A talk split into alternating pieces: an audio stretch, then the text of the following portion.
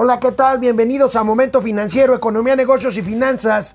Para que todo el mundo les entendamos, yo soy Alejandro Rodríguez y hoy con mucho gusto me pelearé ruidosamente al aire con mi amigo Mauricio Flores Arellano. ¿Cómo estás, Mauricio? ¿Qué, qué, qué, qué? ¿No te vas a poner cubrebocas o qué? No, ya me lo quité. Me lo quité Ah, ahorita. bueno, pues si ya te dio coronavirus, ¿para qué lo usas? A ver, Este, si ya, pero te, si ya te dio sida, ¿para qué te pones un condón? Lo que pasa es que el cubrebocas sirve cuando ver, el presidente Si ya dice que dio, sirve a ver, si y ya no sirve dio. cuando lamentablemente Si el ya presidente te dio dice no diarrea, sirve. ¿para qué te lavas las manos? A ver, ¿para qué, para qué, para qué, para qué, No, qué? pues me vas a decir que si ya te dio este gonorrea, ¿para qué te pones? Ya sabes qué. Pues sí, pues se le dice preservativo. Dilo sin miedo. A ver, o te da cosita cuando viene en textura. No, a ver, no, a ver, para pronto. no, no, no, no. No, ¿Te lo pones o no te No, lo sí, pones? claro que el, el Ah, cubrebocas bueno, lo uso. ¿Y el otro? Este, ay Dios. Bueno, este, tenemos, tenemos un acuerdo para bancarizar a migrantes. Me pelearé con el señor Mauricio Ay, Flores Arellano. Pero está, está, Se está. desactivó la ley del Banco de México. Está pitero el, el acuerdo. Se desactivó la ley del Banco de No, México. yo creo que le están dando chance a la tecnocracia Nah, de que pon- mueva las manitas. Andrés Manuel López Obrador sea, lanza, lanza su pronóstico económico para este año. Veremos cuál es. No le ha pegado a ninguno. Oye, sí, ahora sí ese macaneo anda muy, muy abajo. Muy ¿eh? abajo el promedio Anda de como bateo. que como en qué, como en 11% o 10. Oye, Oye, y adivina qué tema mal. volvió a salir. ¿Qué? El avión. ¿Lo van a rifar ahora sí? No, no, no. Ahora se va a hacer un grupo de. como una vaquita. Ah, entonces lo van a revender. No, no, no, no, no, para quedárselos unos. A ver si le entramos tú y yo. Pues, órale. ¿Te imaginas? Oye, ¿te imaginas aquí lo estacionamos en momento financiero? Empezamos Momento Financiero. Esto es Momento Financiero. El espacio en el que todos podemos hablar. balanza comercial, Inflación, evaluación, tasas de interés, momento financiero, el análisis económico más claro, objetivo y divertido de Internet. sin tanto choro. Sí, Y como les gusta, peladito y a la boca. ¡Órale! ¡Vamos, réjete bien! Momento financiero. Bueno, pues ayer la Secretaría de Hacienda, el Banco de México y los bancos presentaron un programa, un programa para bancarizar migrantes y para resolver este tema de los dólares que no pueden ser repatriados a sus lugares de origen y que hay una iniciativa ya aprobada en el. Senado y que ya ah, y que ya a ver, es que no me interrumpas. Está bien, está bien. No me, no me Es pegues. que no me interrumpas. No me pegues en A la ver. cara que de eso vivo. Es que aquí el señor Mauricio Flores Arellano es el principal instigador de la violación de la autonomía constitucional Sí. del Banco de México. Soy como el, este, ¿cómo se llama? Este, ma- mas, Maspedonio, ¿cómo se llama? El Salgado, Macedonio. Salgado Macedonio de las finanzas. Así. Bueno, miren, vamos a ver primero el comunicado. El comunicado establece, ahí lo tenemos, el comunicado establece que pues será a través del Banco del Bienestar como se pueda lograr bancarizar a un poquito, la verdad es que a muy pocos migrantes que no utilizan ya sistemas electrónicos Amigo. para transferir Amigo. sus dólares. Amigo, ¿de veras estás seguro que son tan poquitos? Son poquitos. A ver, ¿sabes cuánto dinero hay excedente en el sistema financiero de dólares que hay que repatriar No, no, al no, único? Pero yo no estoy hablando del sistema financiero. Estoy hablando. ¿Cuántos, ex- ¿Cuántos se le tienen que vender al monopolio que trae en este momento Banco of America? No sé. Pero Ah, pues te estamos va. hablando del cent- 6 mil millones de dólares, no son poquitos. Eran antes más, eran 13 mil millones. ¿Por qué eran más? Porque Estamos hablando, amigo, de dólares en efectivo que están circulando fundamentalmente en sectores 6 turísticos. mil millones. No tiene nada que ver Se- con no, los claro, migrantes. A ver, a ver. Eh, La- regresemos a nuestra clase de una la, de las del mundo- de exposiciones, la teoría de los... una de las exposiciones, de los los, motivos para presentar la iniciativa esta que tanto escosor ha causado fue ayudar a los migrantes. Ahí está el programa. A ver, ¿conoces las sucursales del Banco del Bienestar? Sí, claro. ¿Y qué tal está? No, no, no, bueno, pero no, no, no, pero aquí ya me estás patas de lodo No, la aquí ya me estás volteando el chileo por el palito. No, no, no, no, no. el, palito bueno, es el, el secretario de. Hacienda, quien ya había adelantado algo ¿Me dejas explicar? A ver, vamos a, vamos a ir Y primero al, secretario. Y Y luego. regresamos es a los cates. De, de veras, ¿quieres volver al Banco de México de Mancera? Ay, de Mancera. No, a ver, take it easy, take it easy. No está pasando eso. A ver, cuando lees la iniciativa, nadie está obligando a Banco de México. Banco de México tiene que tomar los dólares que los bancos previamente ya cribaron con las leyes antilavado. Si Banco de México compra dólares, dólares mugrosos, es que o los bancos están fallando o el Banco de México está fallando. Bueno, vamos a explicar, vamos a explicar, más bien, vamos a ver y a escuchar lo que dijo ayer en esta reunión el secretario de Hacienda y Crédito Público que estaba ahí junto con el gobernador del Banco de México, bueno, secretario de Hacienda junto con el gobernador del Banco de México, Alejandro Díaz de León. Primero tenemos que buscar mecanismos que ayuden a mejorar el tipo de cambio que reciben los migrantes y sus familias por el envío de las re- remesas. Eso, eso vimos cuáles son las características, incluye reducir eh, los costos y tiempos de riesgos. ¿Cómo lo vamos a hacer? En el primer lugar, vamos a- a lograr con el concurso de la Secretaría de Relaciones Exteriores bancarizar a los mexicanos en, en, en el exterior. Lo único que van a requerir es presentar su matrícula eh, eh, consular. Eh, la propia Secretaría de Relaciones Exteriores les podrá entregar la tarjeta en, en, en, en, en, en Estado- en- en Estados Unidos y el Banco de Bienestar, si así lo requirieran, a sus familias en territorio, en, en- en territorio mexicano. Un tercer punto, que, porque como ustedes lo vieron, es asegurarnos que, que- que- los mexicanos puedan tener en todo momento acceso al mejor tipo de cambio en cualquier lugar.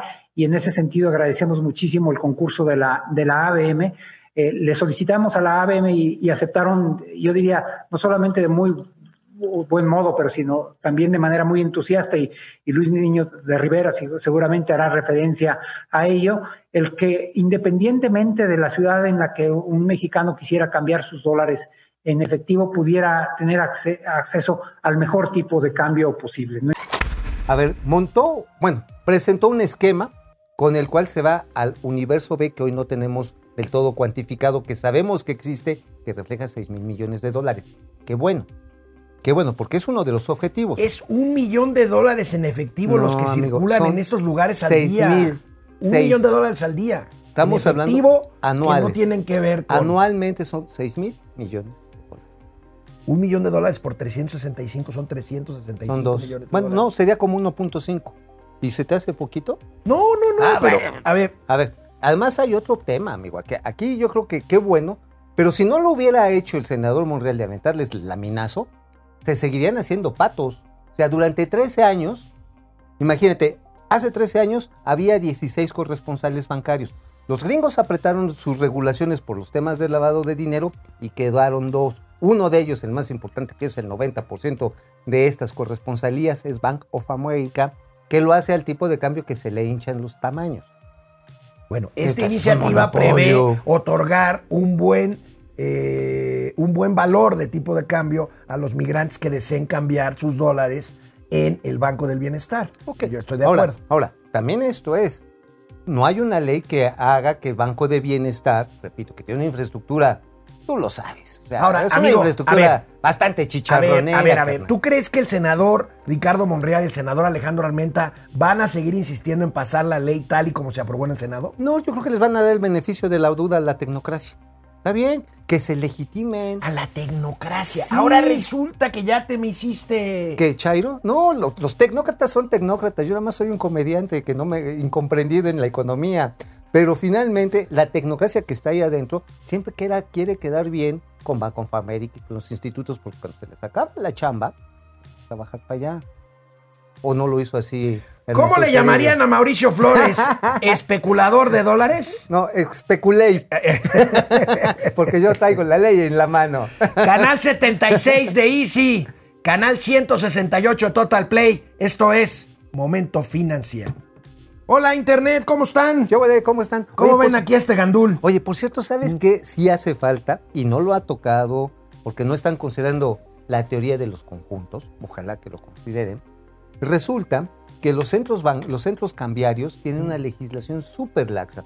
Tú llegas, compras o vendes dólares, no te pide, bueno, ni siquiera la dirección donde vives, no hay ninguna forma de acreditar quién. Esa sí es una bronca. Esa sí es una bronca porque ¿por dónde crees que entra el dinero que le pagan a los Oye, cárteles? pero aquí en esta iniciativa están diciendo que para los migrantes que estén allá en Estados Sí, Unidos, basta con registrarse en el Banco de Bienestar con su matrícula consul- consular para abrir una cuenta. Yo primeramente le preguntaría a cualquier migrante, ¿sientes que está segura tu información a través de esa plataforma? Si ya tienen matrícula consular, por supuesto que sí. Y después cuando llegue Banco de Bienestar. No, no, no. Estás. A A ver. no, a ver. eh, a Guido ver, Corti, neta. buen día, gente. Josefina? Zamudio, excelente día para todos. Paco García, Ala. el presidente no quiere usar cubrebocas en público para no parecerse a Calderón. tenemos el gatelazo del día, A ver, no saben. a ver Ahorita lo vamos a ver. Ah, sí, lo quiero ver. Te lo vamos a ver. Pili Sanz. Pili. Buen día, chicuelos. Hola, preciosa. Vienen nuevas vacunas, algunas solo vienen los ingredientes solo para ser mezclados. Esperemos que nuestros químicos se hagan cargo. ¿Sabes a mí lo que me preocupa, este Pili? Este, si haces las cuentas de las cifras que da Gatel, que da el canciller Ebrard y que da ahora el secretario Herrera, que está muy activo en comunicación, claro, del tema. Ajá. suponiendo que sean todas las vacunas que dicen que va a llegar, ni siquiera aplicando todas, llegas a la meta de vacunar a marzo a todos los mayores de 60 años. Ayer Van Pipe hacía una comparación muy interesante. Decía que solamente van aplicadas 11.25% de las vacunas que se habían pronosticado para estas fechas. Ya, véanlo, Fidel, pena. Reyes, buenos días, Alex Rodríguez y tío Mau. Por cierto, tío Mau deja sin argumentos a Monreal. Ahora, no, al contrario, pues iba con él. Pues sí, yo creo que es una buena iniciativa. A ver, No, es que te está ordenando, deja sin argumentos a Monreal. No, no está no, diciendo no, que no, al contrario, yo creo que la iniciativa es correcta en su sentido. Depredador mercenario, al parecer la queja del presidente de los Estados Unidos y otros países acaparan las vacunas, esto es capitalismo puro, oferta y demanda. Pues sí, depre- Pues sí. Pues bueno, si hay presumen que tenemos las vacunas, nada más a ver si las compraron. Y a ver si las ponen. ¿Tú ya las si las pusiste? ¿Tú ya las pusiste? Regresamos. Bueno, aquí en Momento Financiero hemos documentado varias veces ya Oh, sí. que el presidente no ha acertado lamentablemente a ninguno de los pronósticos de crecimiento económico que se atrevió a plantear desde que fue candidato. ¿Se acuerdan de aquel 6%? Luego el 4%, luego el 2%, luego el 0%, luego de que el crecimiento no importa. Bueno, Que pues la hay- felicidad es lo bueno. ¿cuán- ¿cuántas veces, amigo? No, pues mira, si más o menos hacemos un cálculo, será un 10 veces, una Bueno, dos, 10 veces. nosotros ya 10 habíamos lanzado aquí nuestro pronóstico y ya está la apuesta, ¿no? Ajá, y que la debes. No, no, no, no, no, para este año. para Ah, sí, pero 2021. me debes la- No, te debo la de anterior, está Sí. bien. Sí, me debes una de esas que se ponen aquí en el, en el cuello, una mascada. sí, pues, o sea, dijiste que iba a ser ay, colorada, ay, pues ay, falta. ay, ay, Bueno, ayer el presidente de la República lanza su primer pronóstico para este 2021. Lamento decir que tampoco le atinará. A ver, bien. El año pasado, a pesar del COVID, el sector agropecuario creció con relación al 2019. Decreció el sector industrial y el de servicios, pero el sector agropecuario creció. Es, decir, eh, no se detuvo la producción de alimentos. Entonces todo esto nos ayudó, afortunadamente, Pues a mira, ver, ahí cortaron el video, no, no, eh, no tiene otro. Es que no era. hasta- A, a partir de donde le cortaron era cuando el presidente lanza su pronóstico. Dice, lo, cual- lo cual es cierto, aquí lo hemos dicho. El año pasado, si algo nos salvó de que esto fuera peor, fue el sector primario, el Ajá. sector agropecuario. minería Pero bueno, y agricultura. el presidente lanza su pronóstico y dice, este año vamos a crecer 5%. Oye, entonces el video nada más te lo dejaron de la mitad para atrás. Este, digamos que no hicieron eh, caso a mis indicaciones. Hubiera sido mejor que te hubieran puesto de la mitad para adelante. No. Ah, bueno, ok. La cuestión está en que hace este cálculo el presidente esperando que haya una recuperación muy fuerte en el primer trimestre. O sea, si en el primer No, pero trimestre... el primer trimestre los pronósticos siguen siendo negativos. Pues por eso, o sea, yo no sé dónde lo está viendo. Digo, por ejemplo, una noticia triste, hay que decirle, amigo, porque finalmente le pega una cadena de valor entrañable, entrañable y muy valiosa, en los cines. Cinemex hoy está dando a conocer que lamentablemente tendrá que cerrar temporalmente todas sus unidades a nivel nacional. Esto No, hasta- las- es que están cerradas. están cerradas, pero entonces bajan la cortina, entonces no van a estar operando, además porque no hay producciones de estreno. Bueno, vamos a esperar que confirme esto Cinemex, ya lo Sí, confirmó. no, están por confirmar. Vamos a esperar, Estamos dando esperar. aquí una triste. Bueno, en- 5% dice el presidente que creceremos en 2021. Alejandro Werner, director del hemisferio occidental del Fondo. Monetario Internacional, mantiene el pronóstico un poquito abajo del del presidente, pero explica el contexto y el peso que tiene este rebote. A ver, bien. No, tienes, eh, tienes toda la razón.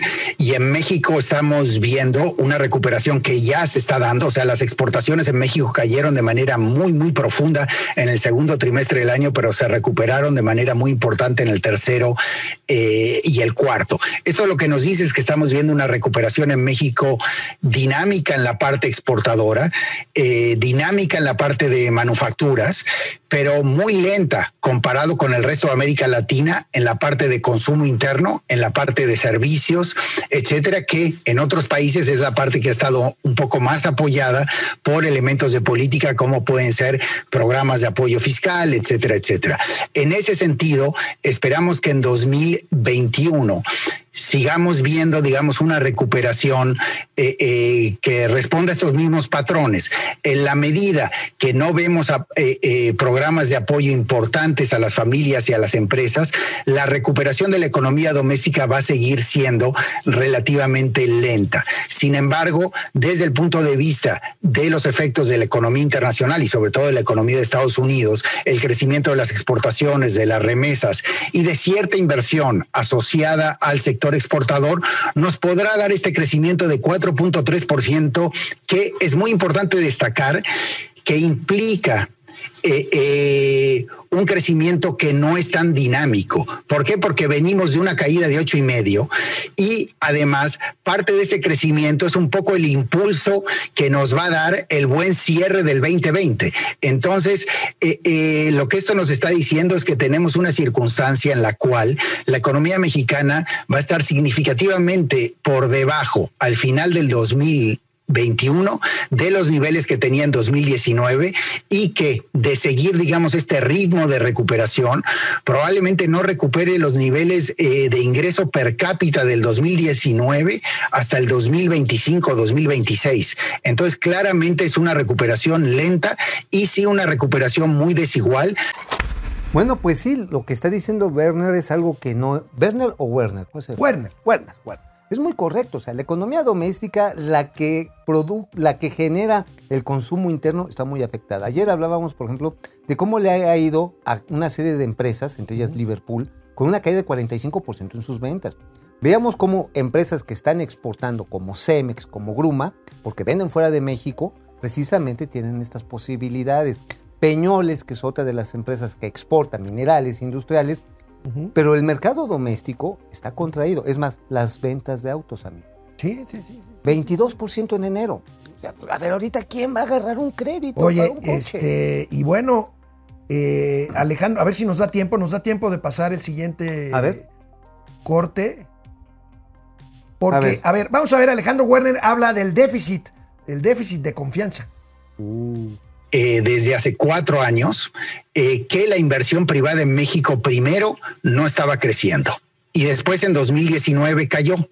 En 2020 México fue uno de los países en América Latina con peor desempeño de la inversión privada. La inversión privada tuvo una caída mucho mayor que la que vimos en Brasil y la que vimos en otros países de la región.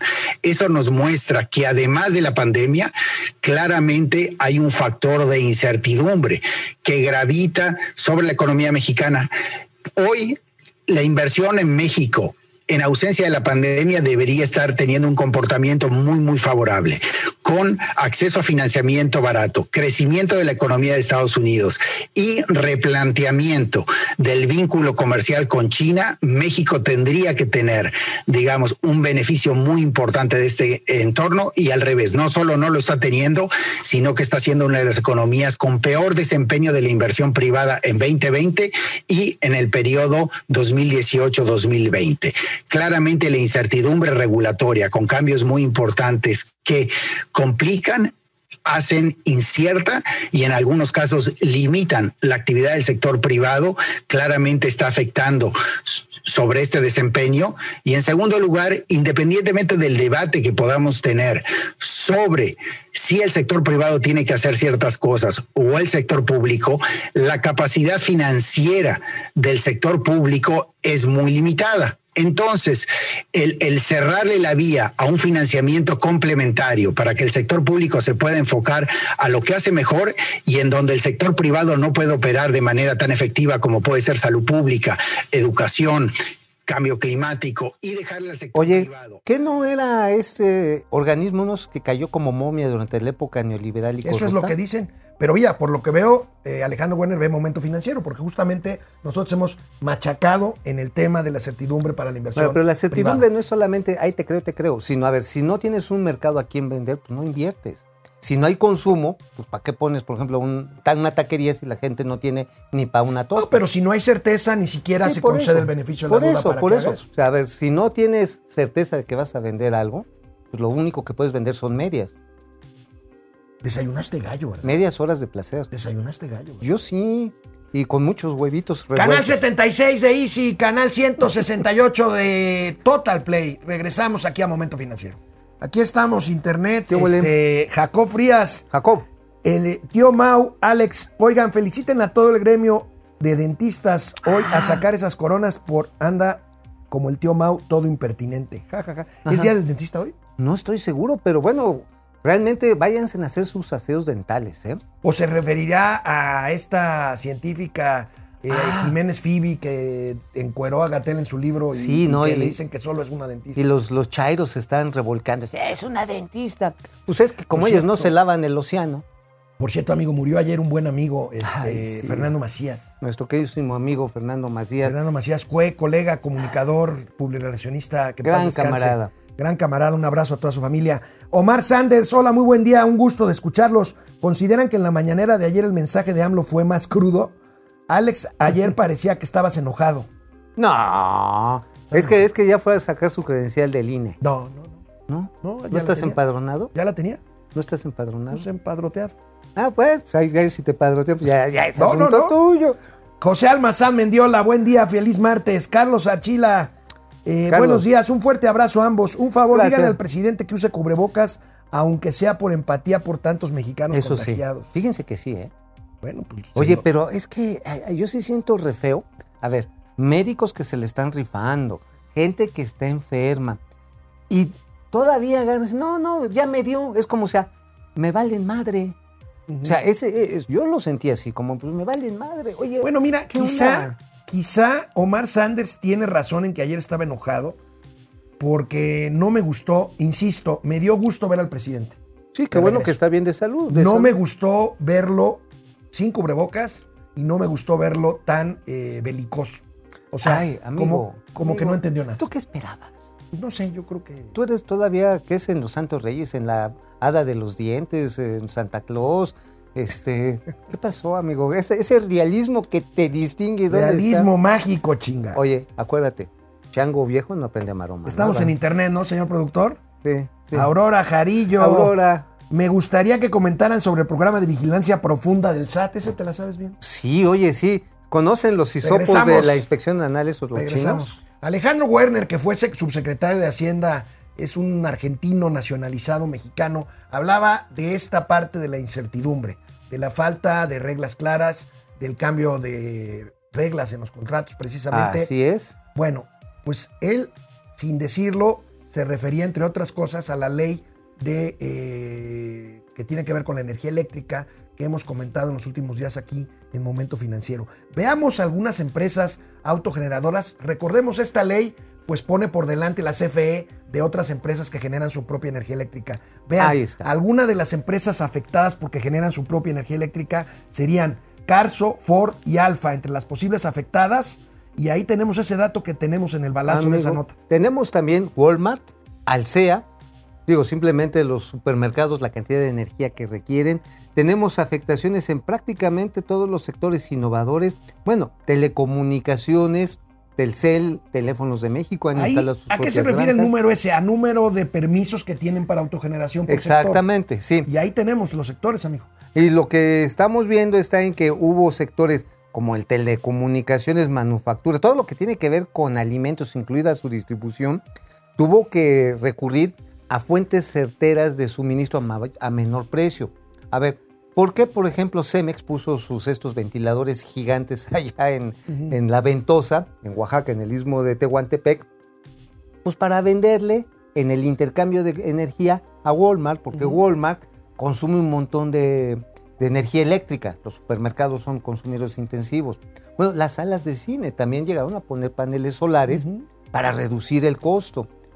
Y lo que se está aquí pretendiendo hacer es que no, ustedes están robando el tonatiu que nos ha mandado el señor. Entonces cómprenle primero a CFE, aunque sea más caro. Están traicionando el espíritu de Tlacaelel. De los vientos del norte nos lo están quitando. O sea, digo, la verdad que sí es bien, Bien rupestre. Dime la verdad, ¿por qué eres liberal en este tema de la electricidad y eres un maldito conservador en el tema de la ley del Porque? ¿sabes qué? Soy absolutamente disonante. ¡Ay! Tengo disonancia Bueno, cognitiva. la ley eléctrica No, irá, según se dijo ayer en el En Senado. Banco de México soy más liberal que tú si eres un conservador disfrazado. La ley eléctrica irá esta semana misma al Parlamento abierto. El objetivo es aprobarla a más tardar el día 25 de febrero. Y hoy el presidente de la República asegura que no ha habido un reclamo del gobierno nuevo de Joe Biden en Estados Unidos sobre esa iniciativa eléctrica. Fíjense, ahora resulta que el reclamo vino cuando todavía Trump era presidente. O sea, es no su vale. cuate.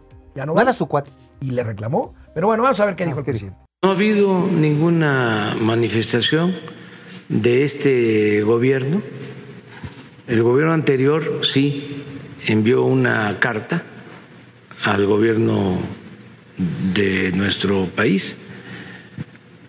Algunos eh, funcionarios del gobierno anterior, pero ahora no.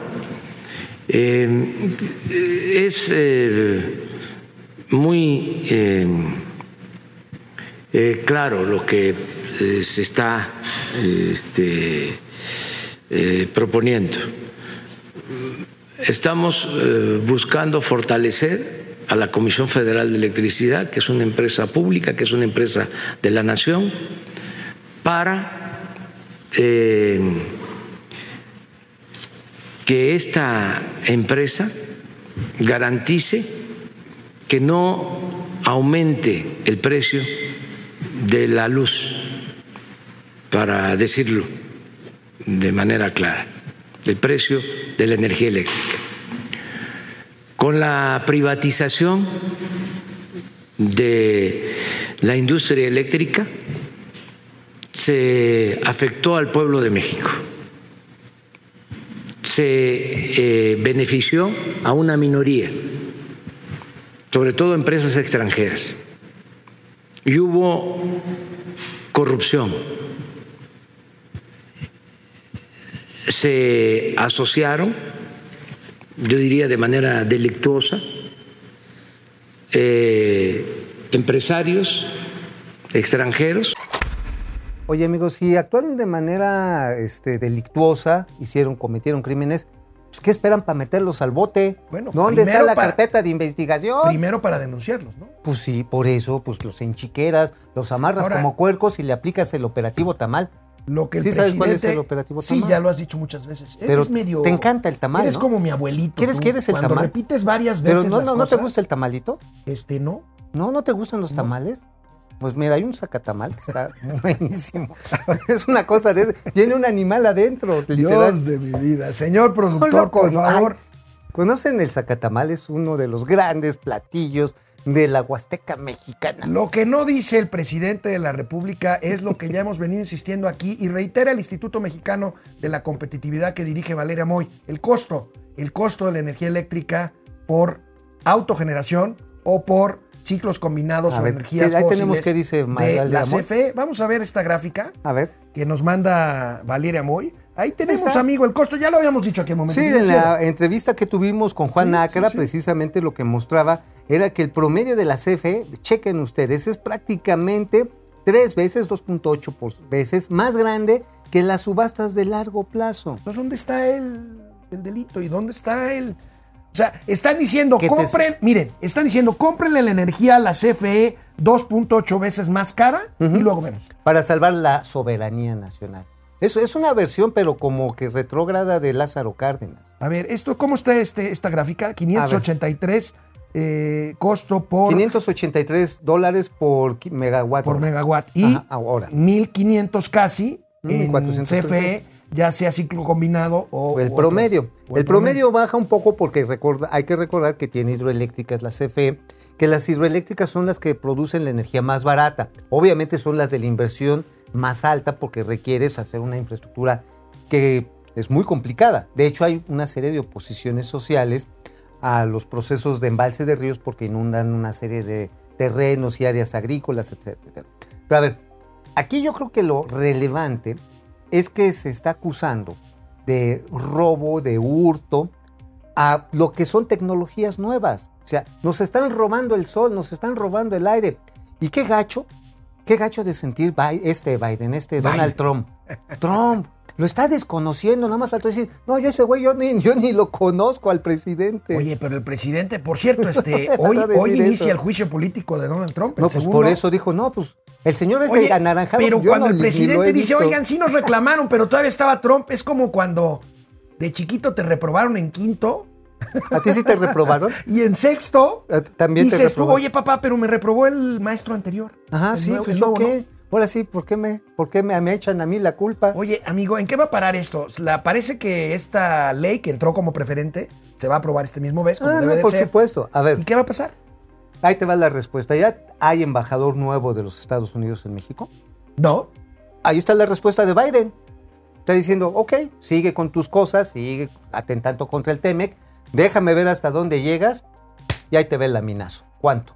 ¿Cuánto que van a poner los demócratas? Van a poner a alguien muy rudo y que nos va a agarrar de sacrosanta parte Y bueno, y, Y van a llover los amparos, como ya lo decíamos también aquí en y Momento los vamos a perder todos.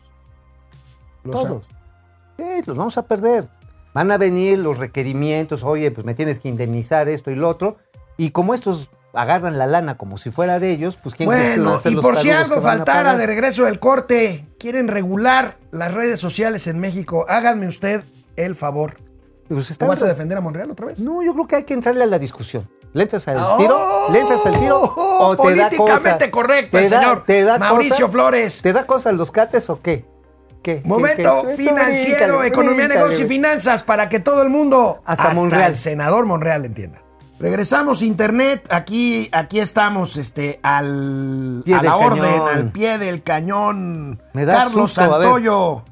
Oye, este, ¿Qué? ya bájale tantito a tu guardes, ¿no? tú bájale para acá. Es más fácil. A Nunca te ver. he negado nada, amigo.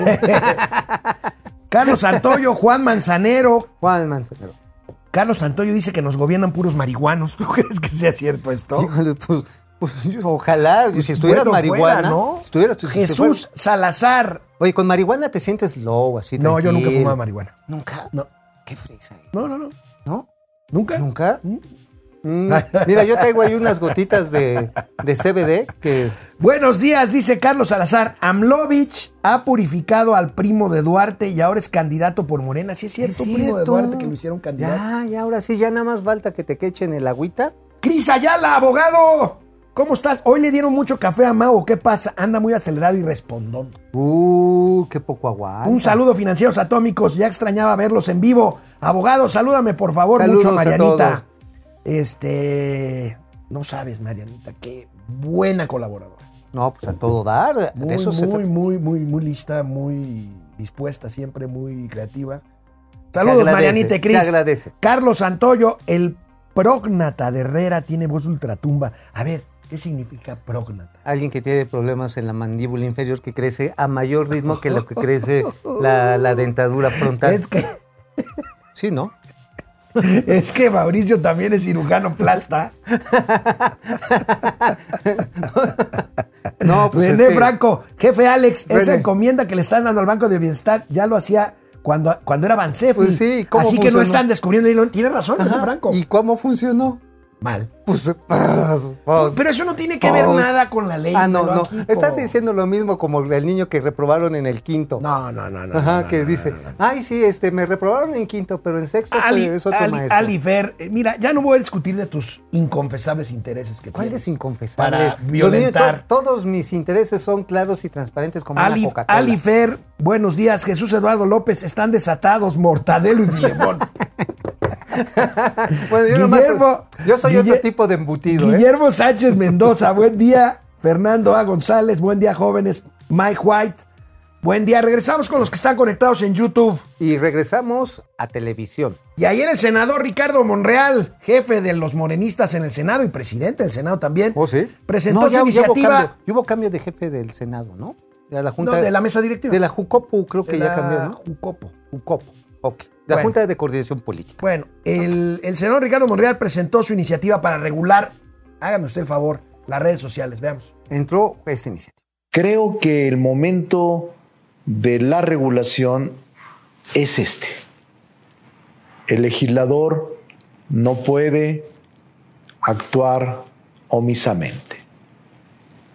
Y también el Estado debe generar condiciones para proteger la libertad de expresión, pero también proteger el derecho a la información y el acceso a la información. No puede un ente privado privarte de tus derechos. No puede un ente privado simplemente eliminarte del acceso a la información y el derecho a la expresión sin ningún recurso de defensa. Ahí está situada nuestra iniciativa. Fíjate que México va tarde en este debate. En Estados Unidos ya lo traen desde antes de Trump. No, no, no, no. no. A ver, pero A me ver. estás diciendo que un debate necesariamente tiene que culminar en regular las redes sociales. No necesariamente, No. abres, abres la discusión. A ver, en Europa ya los regularon. Sí, pero en Europa tiene el debate, en Europa y en Estados Unidos, amigo, tiene que ver más con la protección de datos personales de no, las no, personas también tiene que ver con que con regular las propias redes te, ahí te- sociales. ahí te- ahí te va dos frases que están inscritas en la regulación británica. Son las factor words, sea, las palabras peleadoras, y los que le llaman los speech hates, es decir, los, Los discursos odio. Claro. O sea, esto está definido y lo van cuadriculando de acuerdo al tipo de violencia verbal que se va A ver, generando. amigo, pero mira, ¿quieres, ¿quieres abrir el debate? Ah. Eso, Vamos a ver los vamos a ver los principales puntos de la iniciativa de Monreal. Dice, el IFT, que por cierto la 4T quiere desaparecer, podrá imponer multas de hasta 89 millones de pesos a empresas que suspendan cuentas sin motivo alguno. A ver, amigo, A ver, te suspenden tu cuenta. a ver, ¿Con base en qué vas a determinar si la multa es de 8 millones o de 89 millones a de ver, pesos? ahí te va. Hoy, ¿cómo entras al club de Twitter o al club de Facebook o al club de YouTube? Firmas un acuerdo, ¿no? Firmas un acuerdo Ah, que ¿Quién tiene que ver establece, ¿Quién establece esas reglas? la, la empresa. Pero la conversación, ¿tienes idea de cuántas conversaciones se realizan al día en las redes sociales? Mi- mi- cientos de millones. No, son 122 mil millones al día de ayer, contabilizado. ¿eh? Yo me puse a contar una por una, ¿no Ah, creas? pues con razón no llegas preparado Son noticiero, compadre. 122 mil millones. Y sabes que todo lo que son las over the top, es decir, los que corren sobre la superficie de Internet, está acumulado básicamente en tres firmas. Está sobre Facebook, sobre YouTube Que son, e Instagram. que son empresas privadas. Sí, que son pero, empresas ver, privadas. pero ¿de quién es la conversación? La conversación es un bien público. Entonces. No, no, no, no. Pero el senador Monreal, el senador Monreal Entonces, habla de usar el espectro. ¿Cuál entonces- espectro? Ay, amigo. El internet no corre sobre ningún espectro Y los electromagnético. operadores, los operadores No, no, de no, telecomunicaciones que lo hacen ver, por, el Espíritu vez, Santo. Volvemos otra vez, Lo hacen por, el Espíritu Ahí Santo. tenemos. Yo quiero ver, cómo van a determinar A ver, eso. Ahora, a ver. se regularán redes con un millón o más de suscriptores. O sea, Sí, estamos hablando de. Twitter, de Facebook, de Eh, ajá, ahí YouTube, de Instagram. Ok. Solo se podrá suspender cuando por noticias falsas se ataque a la moral, el orden público o la vida privada. ¿Quién diablos van a determinar estos casos? Los, primeros ver, afectados son ver, ellos. los primeros que hoy están afectados, como bien lo dices, están en función a los principios que establecen estas empresas privadas. Un grupo de gente genial que está allá en Silicon Valley dice, esto no se vale. Pero es una conversación que ya incumbe en una realidad masiva casi a, la regula a lo que tenemos los medios de comunicación tradicional. Los medios de comunicación tradicional tenemos una muy fuerte regulación en lo que dices, en lo que escribes y en la información que difundes. Los periódicos, la televisión, la radio. Esta comunicación social, finalmente las redes sociales, ya tienen este e incluso más alcance que los medios tradicionales. Entonces, ¿quiénes deben entrar a dirigir lo que son las reglas del partido? Yo creo que ese es el punto. Ahora, si se lo dejas al IFETEL, ahí sí yo no estoy de acuerdo con el senador Monreal.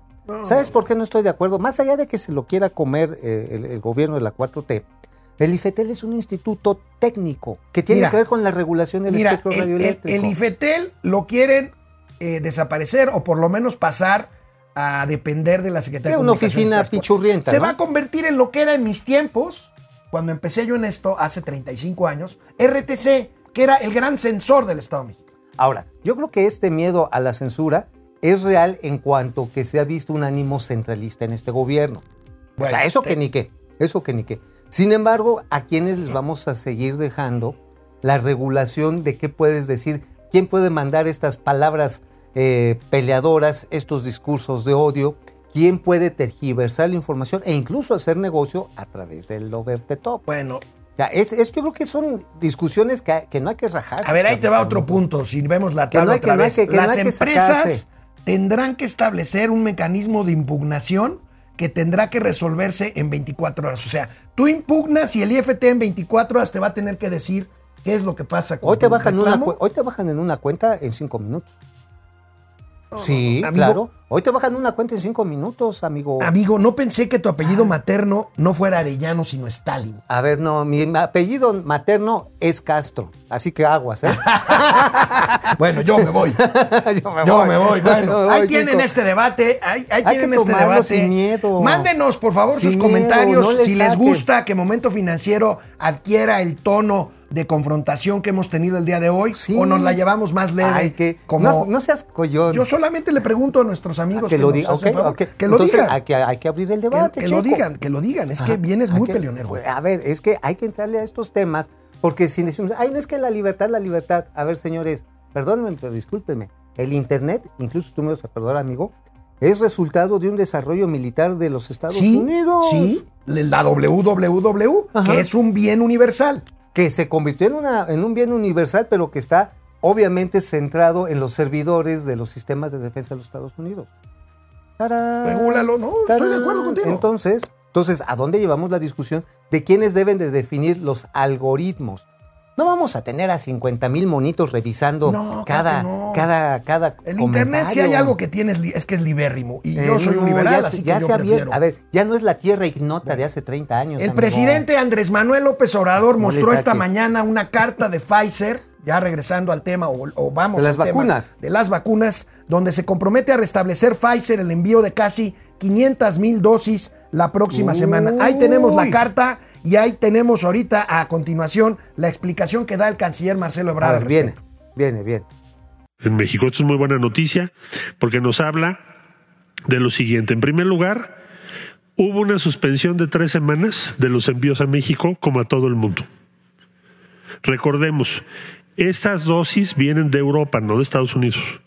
Estados Unidos no está exportando Pfizer ni Moderna. Esta exportación viene de Bélgica. Se refería hace un momento el doctor López Gatel a lo de la Unión Europea. Bueno, quiero agradecer lo siguiente. La Unión Europea sí tomó medidas que tienen que ver con transparencia en la exportación, pero no está afectando a México. Hablamos por indicaciones del señor presidente a Josep Borrell, el ministro de Exteriores, y nos dijo que no se va a afectar a México en esa disposición, y aquí está la prueba de que es cierto. Entonces le agradezco su, su intervención. Habla entonces también Pregunta, ¿ustedes se meterían algo que viene de Bélgica? Vamos a una pausa y ahorita regresamos aquí a Momento Financiero. Regresamos. Bueno, regresamos aquí a internet. Saludos, ¿cómo están todos? Juan. Ramón, no, en YouTube. Ari Loe, Ari, Eric Rodríguez desde muchas gracias, Chihuahua. de veras, se les quiere un chorro. Alberto GS, pareja atómica, muchas Eso. gracias. Gracias, Este, gracias. Alma Félix, hola muchachos, ¿creen que haya posibilidades para que gane la reforma que le quieren meter a las redes sociales para regularlas? Me parece que no, ¿eh? No, yo también Me creo parece que que, no. puede ser un distractor para... No, para mira. O, o Monreal está negociando sus piezas para sacar, por ejemplo, la de la energía eléctrica. Eso yo creo que eso es muy interesante. Puede ser un elemento de negociación, pero también sabes qué es lo que veo ahí en esta reforma, que tal va a ser el enojo de mucha gente que la van a terminar trabando. Es lo que es lo que yo percibo, ¿eh? No porque esté en desacuerdo con la discusión, sino creo que es lo que va a pasar. Es lo que va a pasar. Digo, hay que ser realista, manito. ¿No? Bueno, Javier Piñón, saludos mis cuatachanes. Oye, hablando La de, de oye, hablando de este de realismos, ¿tú sí te pones la de belga? No, ¿La de no, no, no, no, no, yo soy antivacuna. ¿Ah, ¿Eres antivacuna? Sí, sí, sí, yo, mi novia es Claudia Lizalde. Eso es todo. la mía es Pati Navidad. Tu mamá, tu mamá con el chongo. Ah, caray, Ah, qué chis- nombre. Tu mamá con el chongo. Tenemos tanto derecho para escupir a los migrantes como los norteamericanos a los latinos. Nosotros tenemos mayor problema, entiendan. ¿Entendiste? Caray. No, pues a lo mejor se refiere a los centroamericanos que vienen para nuestro país. Jesús No Sánchez. ¿Será el negrito Sánchez? No creo, ¿verdad? creo. a ver, ¿qué dice? Hola, jóvenes. Buenos días. Esperando nutrirme con sus noticias. Gracias. Saludos desde. Menife, California. No, no, No, no, no, es el negrito. negrito, pero saludos hasta Flores allá. Rui. No finjamos demencia, la negación, la negociación fue clara. Salvar a Banco Azteca, que se quedó sin corresponsalía a cambio de que no se metan con la autonomía Oye, del Banco de ¿les México. puedo de- puedo Flores decir algo? Ruy, Oye, a acabas de aplicarle la vacuna te de voy a dar, les voy a dar el a dato. Mauricio Flores Les voy a dar el dato. Banco Azteca regresa, exporta todos los meses cerca de 50 millones de dólares. No tiene problemas con corresponsales. Lo hace a través del monopolio de Bank of America. Brenda Ojeda, tu mamá con el chongo. Francisco García, Leo In. Leo In. Urraf, lo que daría por estar en la mañanera, le apostaría a López tres meses de sueldo a que no cumple con su pronóstico económico. O estaría padre, ¿no? ¿Cuánto apostaste? Yo me quedé en 3.5. Yo 3. Entre abajito. abajito. Vamos a la tele, pues gracias siempre de te veras. ¿eh? estar ahí abajito, ¿no? El gatelazo del día. ¿Cuál es? ¿Cuál el gatelazo del día corrió a cargo del doctor José Luis Salomía. El segundo de a bordo de Gatel hizo un gatelazo. ¿Para qué? Para explicar por qué el presidente de la República no quiere usar Está cubrebocas. maravilloso. Véanlo, véanlo, véanlo. véanlo. Es una decisión que debe de nacer de la persona, que debe de ser consciente de por qué en su momento mantengo la sana distancia, por qué me tengo que lavar las manos frecuentemente o este, higienizarlas con el uso del alcohol gel y en qué momentos debo de usar el cubrebocas y en qué otros momentos el cubreboca no me genera ninguna protección adicional ni para mí ni para los que lo rodean. Entonces hay, todo, hay toda una serie de elementos que me parece el presidente los tiene muy claros. Oye, amigo, ¿cómo se le dice, cómo se le dice a un este colaborador de Gatel? Este, pues aquí es Salomía, al, al, No, es Gatelito. Gatelito. Sí, un gatito miau. O sea, uno es miau y otro es miau. O sea, Oye, qué manera de hacerse bolas para, Y sí, para no, no, pues es, este. que, es que debe salir de tu corazón propio desde acá adentro y entonces sentir que estás entregando el fuá al universo. o sea, es más, hasta lavarse las manos, pues no es para que no agarres chorrillo, es para, para sentir que te estás purificando. Todo sea por no contradecir al presidente no, de no, la República. todo sea para seguir cobrando en la nómina. Bueno. ¿Es el, ¿Qué es? ¿El señor Solomillo o qué? Alomía. Ah, Solomillo, porque sí tiene facha así como de Solomillo. Bueno, bueno. ¿De qué escribió hoy Mauricio Flores Arellano? Esa página 15 del periódico La Razón o 18, La lo cosa- publican en el 15 o en el 18, Sí. es la más, la más sobada del periódico La Razón. Ay, qué rico. Esa, esas sobadas me ponen, me ponen horny. A ver, órale. A ver, ahí les, ahí les da. ¿Se acuerdan del amlodipino? El alodipino. del el- es un medicamento que Sí, es un este- antihipertensivo que te baja la Sí, sí, presión sí, sanguínea. Trae este, irbesartán. Ándale. Hace tres, hace tres años, exactamente en estas fechas, el presidente se le estaba recomendando a Enrique Peña Nieto porque decía, ya no se meta usted a la discusión del proceso electoral, tómese el amlodipino. Pero bueno, resulta que en la licitación, esta que hizo UNOPS el viernes, ¿qué crees? Se quieren comprar 11.7 millones de, piezas de amlodipino y nada más se compraban habitualmente 600 mil. ¿Por qué este incremento? Pero lo- ¿será por la marca comercial? No. A ver, a ver, ¿cómo explicas tú que de un año que comprabas 600 mil, de pronto tienes que comprar 20 veces más? Y además, y además tienes que pagar, agárrate, 11 mil 100 millones de varos. ¿Van a sustituir otro medicamento o qué? ¿Cuál No. es el...? Cuál es el? Pues que la rega. O yo Mira, creo- yo tomo irbesartán, pero no tomo la, la marca comercial de Ajá, amlodipino. pero bueno, ¿para qué quieren tanto amlodipino? ¿Será que la gente está muy nerviosa por la situación económica, por la sanitaria? Lo dices por la hipertensión. Ajá, sí, sí, sí, ya le quieres chochar a todo mundo. O están preocupados Ya, ahí en Morena. ¿Cuál es tu punto? No, pues el punto está en que o eso está con mucho miedo y todo el mundo nos está dando el paro cardíaco, o es que la regaron en la licitación del UNOPS. Porque déjame, nada más te digo este dato. Esa clave, esa clave no se presentó en ningún laboratorio. Ningún laboratorio. ¿Sabes por qué no se presentó en ningún laboratorio? ¿Por qué? Porque no hay ninguno en el mundo que pueda producir 11.7 millones de piezas de amlodipino. Lo tienes que hacer con varias. Pues nadie se presentó. Ah, nadie dijo, no, están locos. No, no, pues está. Oye, eso quiere decir, ¿sabes qué? Que no pudieron hacer ni una tabla de Excel. Oye, pero casi todas las farmacéuticas mexicanas hacen esto ya. La, la patente está liberada. Sí, pero pues La- no hay que- en la a- a ver, sustancia. A ver, 11 millones de piezas es un mundanal. Ahora, también hay otra cosa. Entraron a participar en empresas mexicanas, pero tú sabes cuál fue la más, la, la que le entró así con mayor cantidad a- ahí a la licitación. Una empresa sudafricana. Y no se llama Me como tu mono, tiene un nombre más bien, un nombre árabe. Ajá, y no es de, de Mohamed, este. Ya, cállate. Mohamed, Mohamed, este, al rato, sino mira, te voy a decir el nombre de la empresa sudafricana que además, si la googleas, es más, nadie la conoce y entró, se llama la empresa, se llama Masat Albida Al-Kiri. Ok, está bien. ¿Y sabes qué? Búscala. No existe. Y entró a la licitación de los NOPS. Bueno, interesante noticia la que dio ayer la empresa regiomontana Cemex mediante un comunicado. Informa que recibirá apoyo financiero del Departamento de Energía de los Estados Unidos para desarrollar tecnología de punta. ¿De qué se trata, amigo? Se trata de una nueva tecnología para capturar carbón de los procesos industriales, ya no solamente en la fabricación Carbón, de ¿no? cemento, de carbón. Eh, Le dicen carbón. Es un proyecto que se llama Free Carbon, carbón libre. Lo que pasa es que no es lo mismo carbón carbón que carbono. No, carbono ya es el residuo del proceso de ignición, ¿no? El que le llaman el CO2. Es eh, dióxido de carbono. Ajá, exactamente, el que se libera por el la quema del carbón. Bueno, pues la cuestión está en que están recibiendo un billete del Departamento de Energía para innovar mecanismos que estén ayudando a confrontar y a frenar el cambio climático. En México, ¿por qué no lo están haciendo, amigo? ¿Por qué? Pues porque no les interesa. Aquí en México no interesa. O sea, otra vez. Vámonos Otra vez. Ahora, fíjate, eso es bien relevante.